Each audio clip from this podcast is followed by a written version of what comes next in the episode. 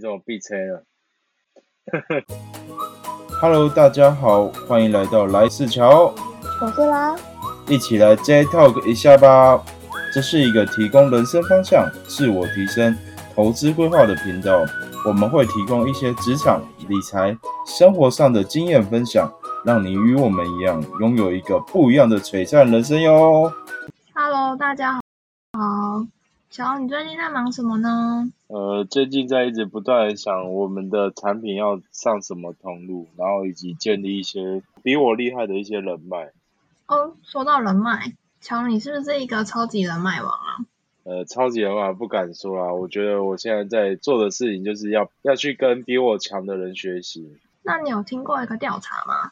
就是美国的 Stanford 的一个调查指出，就一个人一生赚的钱啊，嗯，大概有百分之十三呢是来自于知识，然后有百分之八十七是来自于人脉。哦，真的吗这这个也太浮夸了吧？这听起来像比较像是业务诶、业务其实真的蛮需要靠人脉经营的。对啊，可是卡内基的也有一个研究报告指出呢，百分一个人赚的钱百分之十五是来自于他们的专业知识，然后百分之八十七是来自于他们人脉。所以呢，感觉这人脉是通往就是财富跟幸福的一个道路。诶，你有这样觉得吗？呃，其实我自己有一点感同身受，因为我觉得在人脉上面呢、就是你要经营有效的人脉，比经营一堆人脉还来得重要。但是我觉得这两个调查指出都还蛮符合我现在的状况，因为当你没有人脉的时候，等于是说你两手都没有工具。当你有一些困难题的时候，你就会不知道怎么如何向前突破。对，所以我觉得真的蛮重要的。那人脉有没有帮你在创业或是其他方面有给你一些好的帮助啊？呃，我觉得在，我觉得在人脉的部分呢、其实蛮重要的。怎么会这样讲？因为在创业的过程当中，因为人的一生可能，然后像我也真的是第一次创业，在创业的过程当中，我就觉得说，如果你今天没有一个比你强的人去领导你，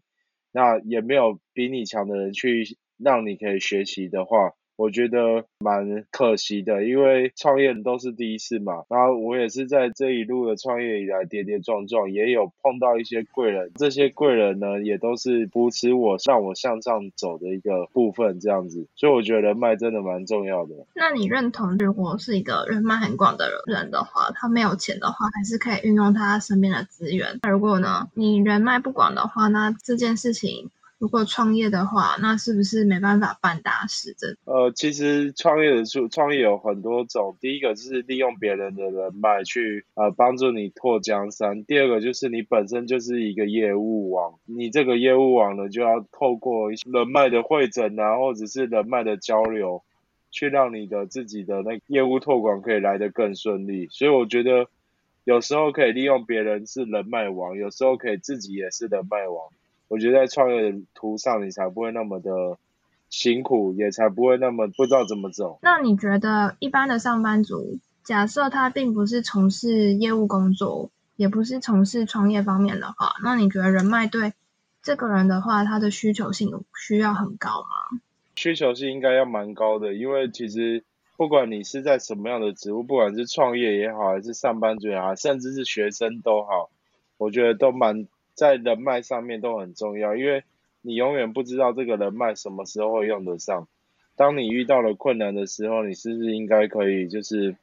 寻求这些人脉可以给你协助，甚至他背后的人脉其实是我们最看重的。那人脉的话，是不是可以带给你一些，比如说有效的资讯啊，或是提升你自己的能见度，或是在团体里面的一个角色？呃，能见度人脉吗，其实人脉是这样的，有有效的人脉对我来讲真的比较重要。所以我我刚从节目开始到现在，我都觉得有效人脉真的比较重要。呃，如何让你要如何利用它转换成转换成所谓有效的资讯，其实就是你跟他之间的连接有没有产生一定的信任度。了解，那我们来聊聊五件，就是你要提升人脉的五件事情吧。那大乔就是跟听众朋友分享一下，你要怎么样提升人脉。像人与人之间感觉是蛮重要的，哦就，是同样一句话，但你表达出来的语气或是感觉不一样，你会带给听者会有截然不同的感受。其实，其实我自己本身，呃，有遇到几次吃亏的，吃吃亏的状况，我想要分享给我们听众朋友知道。第一个就是因为我算是我的个性是快言快语，讲话有时候就是哎还没想好就直接吐出来，但有时候讲出来的话很容易就是会会伤害到人，甚至是哎我明明就没有感受到我伤害到他了，但是我但是他的心里其实已经受到创伤，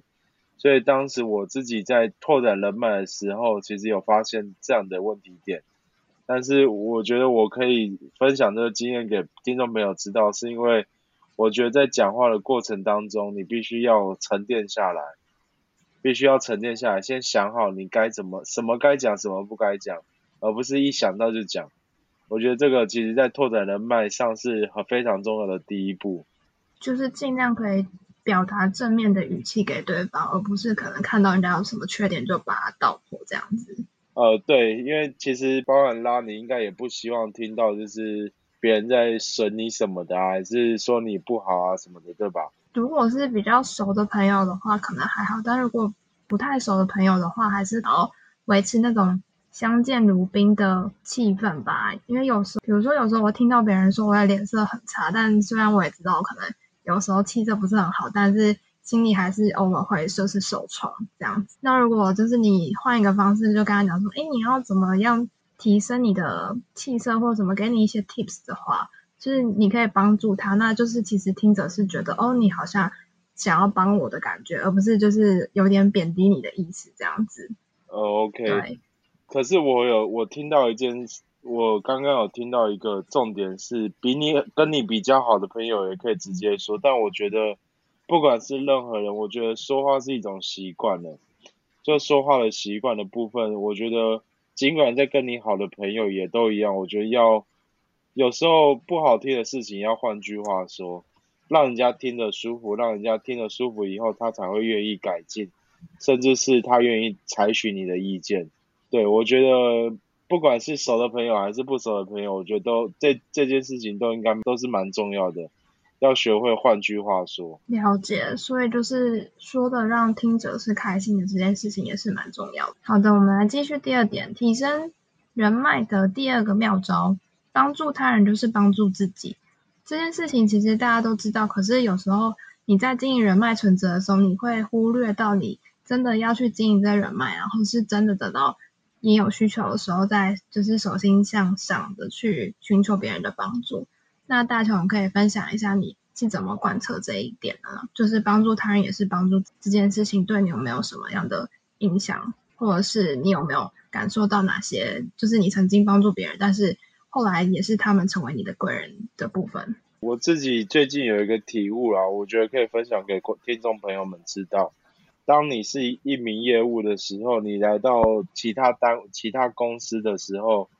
其实你不要一直想说要把我手上的东西推给他，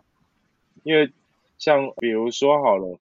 呃，在经营有效的人脉其实是需要时间的。像我刚开始，我我其实算是一个蛮算是一个业务。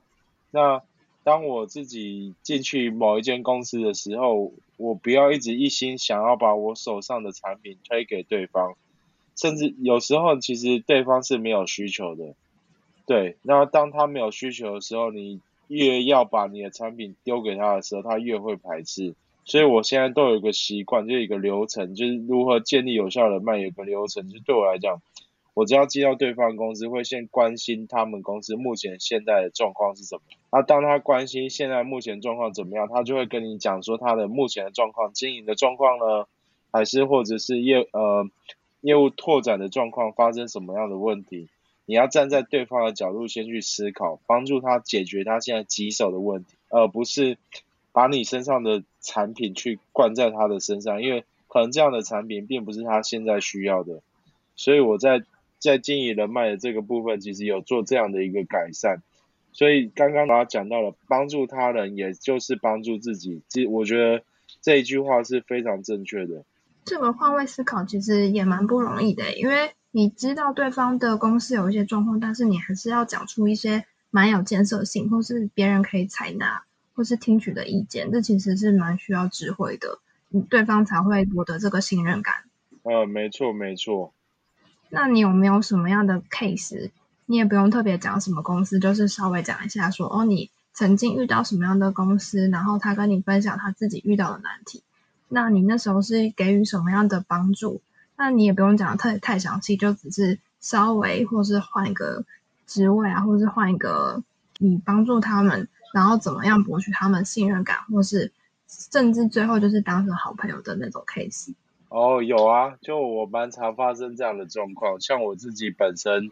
就是有去到那个呃一些基金会去做扶持的动作，因为我觉得在基金会里面啊，就是因为很多人都是可能第一次接触到基金会造造福员等等的工作，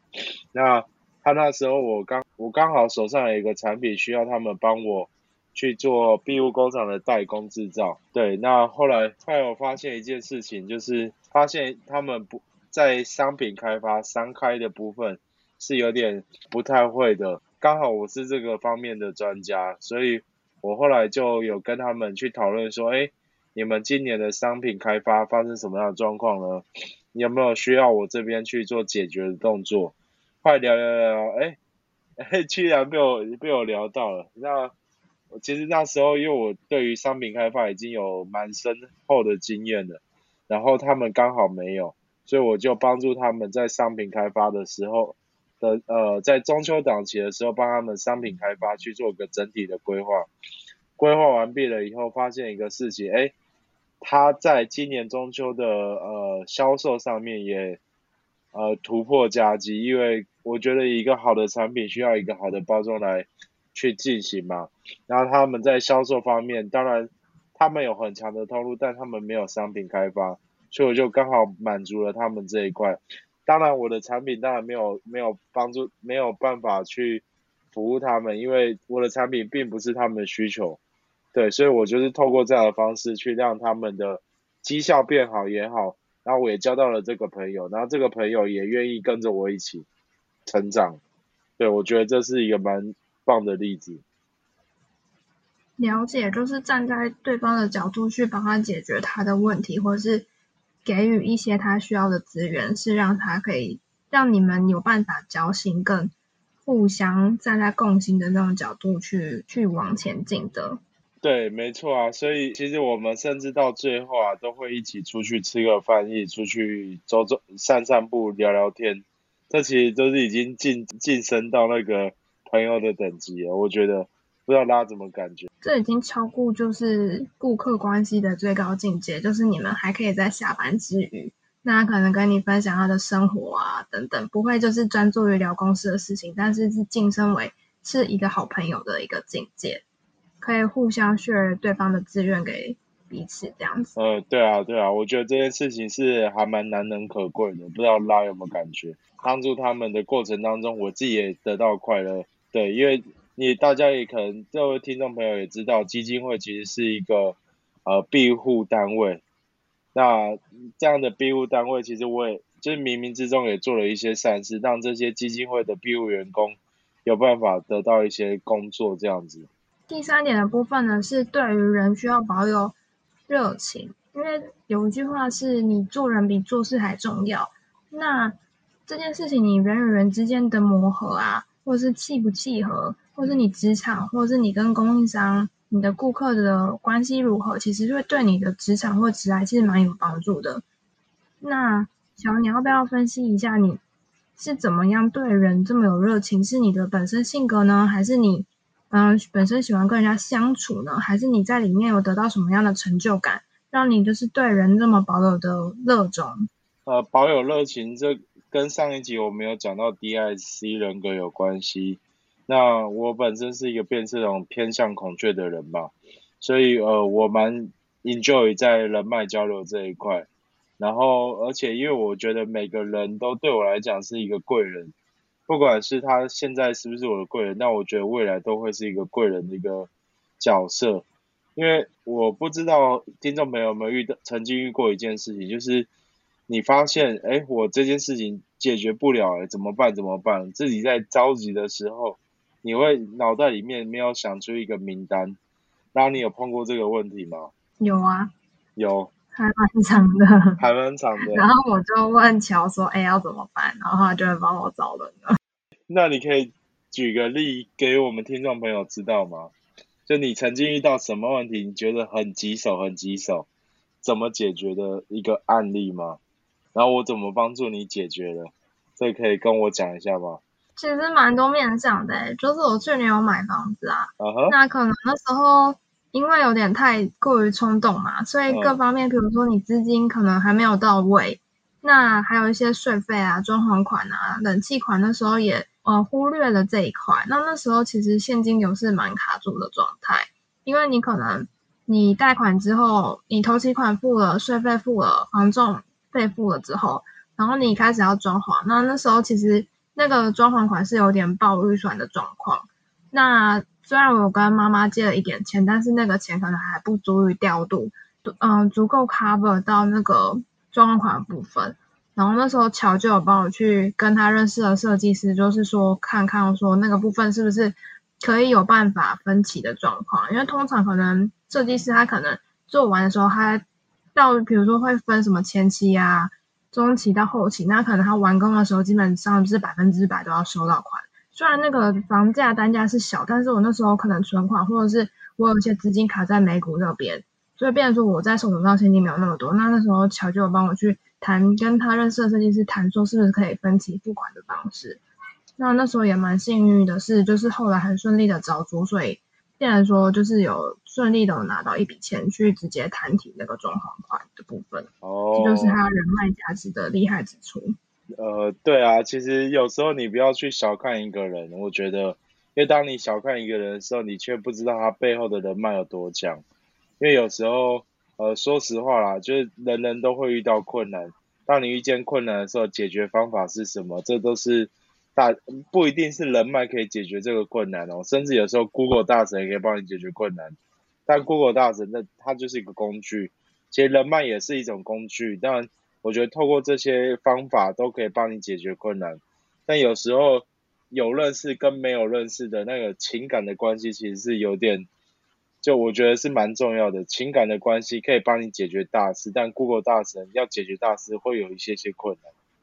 对，我觉得有情感的连接，这样的人脉是比较重要的。那你通常都怎么挪出那个时间跟预算？因为你人脉的建立，你有时候你认识他，但是可能过了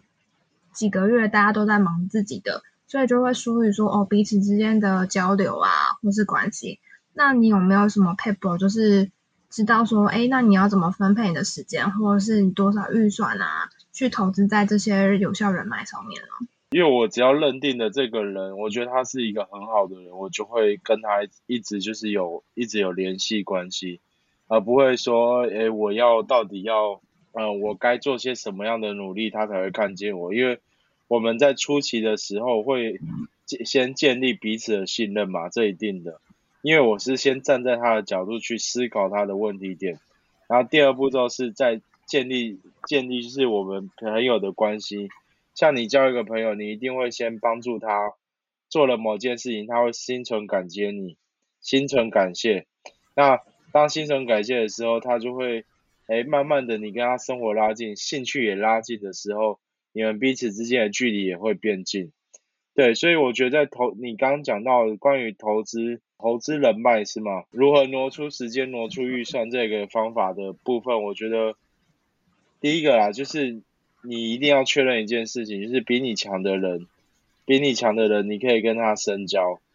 当然，比你弱的人，你也可以跟他深交，但是你要帮他提起他，就是你可以提息他比较弱的一个部分。我觉得这是一个呃过程吧。我觉得你也不要去设定说你自己要该如何去投资预算，然后是投资时间这样子。所以就是你还是要适时的呃联络彼此之间的感情。然后寻求看他有没有什么样的帮助，你自己可以尽一份心力的。那第四点的话，做业务的话，其实拓展人脉、优质的人脉很重要。在大学的时候，你可能就是交的都是你彼此跟你同温层的朋友。那出社会之后，你会不会觉得就是开始交人脉或是交朋友变得越来越困难了？还是你觉得哦如鱼得水，因为你可以有很多不同的地方，或是可以认识各个产业的人？你是怎么看待这一块？其实有很多方法诶，像呃，因为我是属于比较外向的人，那拉应该是比较内向的吧，对吧？内敛的，内敛的人。OK，好，那其实我发现一件事情，就是不管是外向还是内敛的人，其实都有一个方法，就叫 Facebook，我们叫连友，Facebook 跟 IG、Instagram 等等，你可以透过这些社群媒体去交到一些朋友。当然，市面上也还有很多的 APP 都是在交网友的，但我觉得要有效的人脉的部分呢，我觉得可以先从。你手机打开有一个 app 叫 LinkedIn，LinkedIn 里面的人，说实话都是相当于一些水平的人会在 LinkedIn 上面做经营。第二个部分是在就是 Facebook 的部分，就是这我刚刚讲的这些都是工具。当有当有这些工具的时候，我们都可以透过这些工具去链接人脉。对我觉得这是一个还蛮棒的方法。然后在第三个呢，如果像我这种比较外向的人，我们会去参加一些，比如说福人社、青商会、BNI 等等的这些，我们讲还有狮子会等等，呃，就是我们可以透过这些平台去创造我们比较有价值的人脉。对我觉得就可以透过不同的方法去创造自己的人脉渠道，然后还有业务开发上也都会相对容易一些。了解，那你可不可以说说看？你在网络这一块的深耕，跟你在实体，比如说刚刚讲到的福人社、青商会、BNI 这两个性质，会有没有哪里有差，或是你给你的体悟或是感受？因为一个是做比如说网络上面的，那会不会就是有点疏于见面，或是呃无法了解对方真正在想什么？另外一个是实体，那可能是旁偏于商业的组织，那有没有给你一些不同的感受呢？其实我大概在这边简单介绍一下，就是我透过 LinkedIn，像我之前想要找一些跟我比较有相关的人，我呃我就用 LinkedIn 去找一些呃我需要的资源的人，譬如说在哪个在 Amazon 服务，我就会找到 A Amazon Google 这边应该说 LinkedIn 搜寻一下 Amazon，我就会看到我的朋友们到底谁在 Amazon 里面，然后我就可以去跟他联系。第二个方法也是 Facebook，也是用一样的方法，就是假设我想找 Amazon，我就一样打 Amazon 下去，我就可以看到谁我的朋友圈谁在 Amazon 服务，其实是有这个功能的，我都是透过这样的方法去找到我对应的窗口。对，然后如果当当这个朋友你发现，哎，我好像很久没跟他联络的时候，你要如何拉回来，这也蛮重要的，就是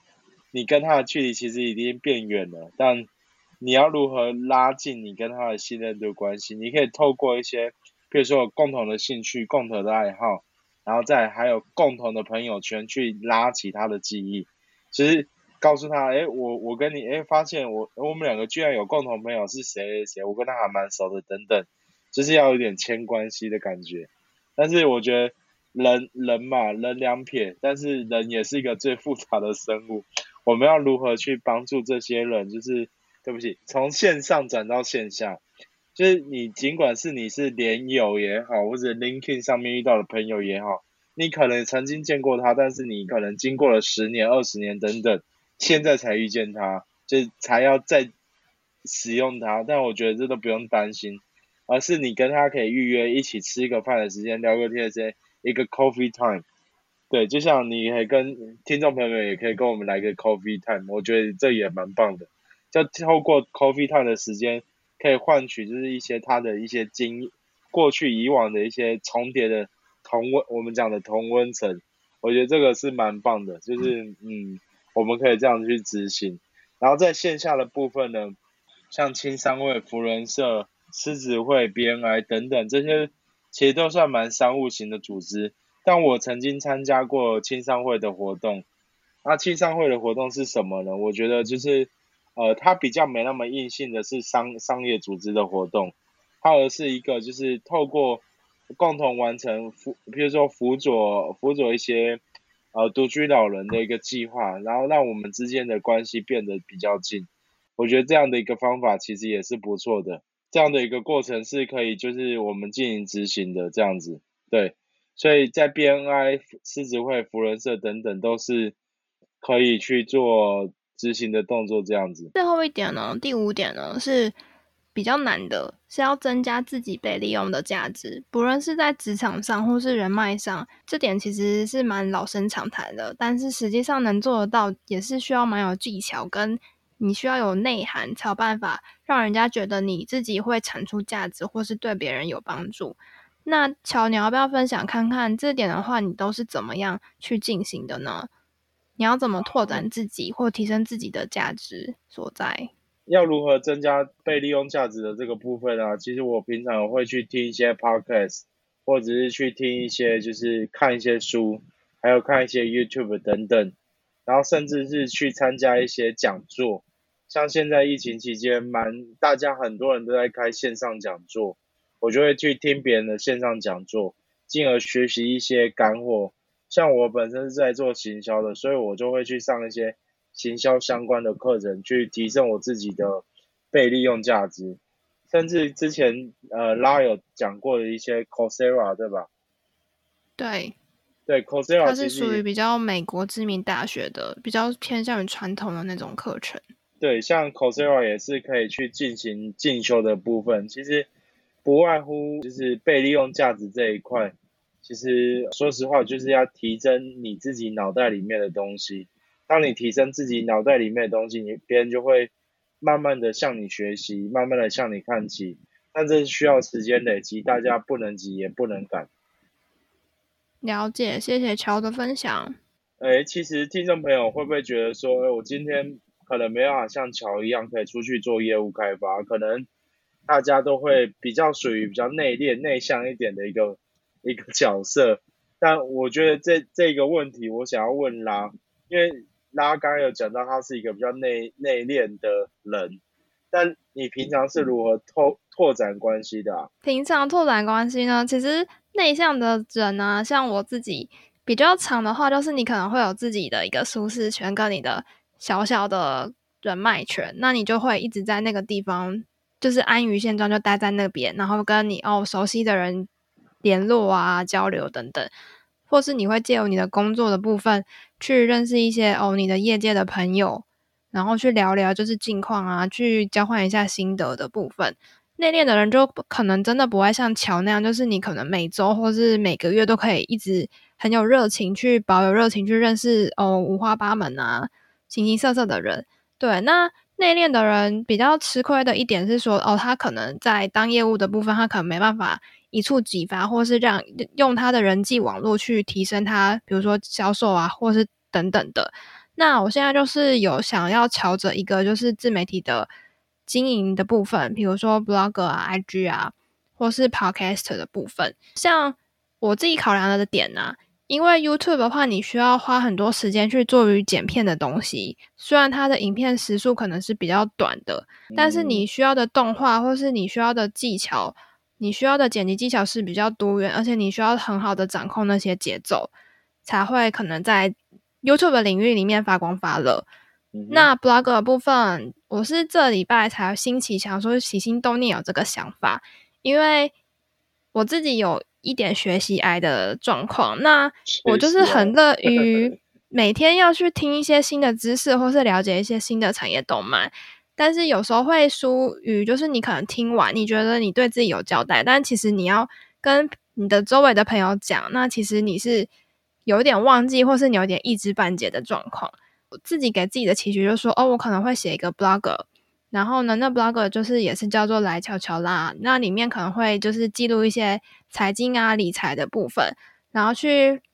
带领着就是小资族们看能不能呃有不一样的视野等等的。部分，那在于那种内向的人，他没办法真的用自己的人际交流去拓展。那你的 blogger 其实是一个很好的个人品牌，因为你不见得要露脸啊，或是真的要跟人家交流。那你自己可能你有什么样的内涵，有什么样的知识，你放在网络上，那经过前期的